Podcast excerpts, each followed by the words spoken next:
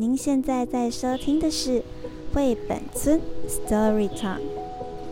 相信小朋友在中秋节之前，学校老师都跟大家分享过关于中秋节由来的传说。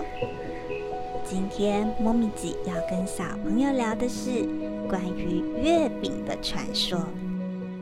在要分享月饼传说之前，我们先来一个亲子问答。请问，烤肉这个中秋节活动之一是为何而来的呢？在月饼的故事分享完之后，猫咪姐也会公布答案。那我们就要开始今天的月饼传说故事喽。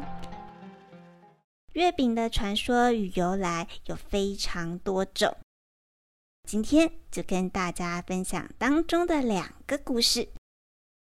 相传，一个是发生在唐朝的时候，唐朝时太宗李世民为征讨北方的突厥，下令首相大将李靖亲自率部出征。八月十五这天，凯旋归京。为了庆祝这个胜利呀，京都长安城内外鸣炮奏乐，大家都非常的开心，而且庆祝到了夜晚。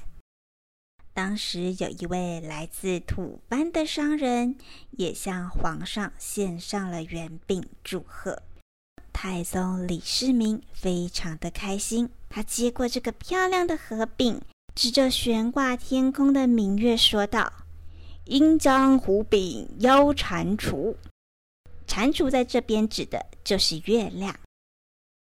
随后，皇上也将这个圆圆的饼分给了文武百官。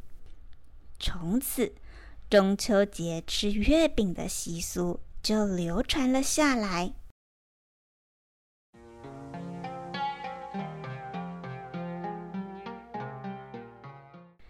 那关于有包馅料的月饼由来，则又要说到元朝末年了。相传元朝末年的中原汉人呐，不甘受到蒙古人的统治，因此就一群人呢就集结了起来，打算推翻元朝。可是当时蒙古人是非常管闭这个讯息的传递。所以，有一个叫做刘伯温的人，便想了一个计策，就是先散布有关于瘟疫的流言，告诉中原的汉人们，要在中秋节这天买月饼来吃，以避开瘟疫。当大家买了月饼回家，切开一看，里面藏了张纸条，写着。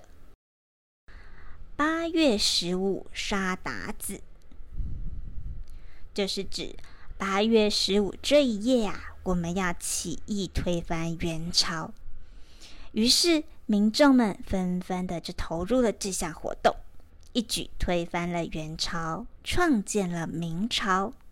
也因此，月饼也成为八月十五中秋节的应景食物。还记得一开始我们的亲子问答吗？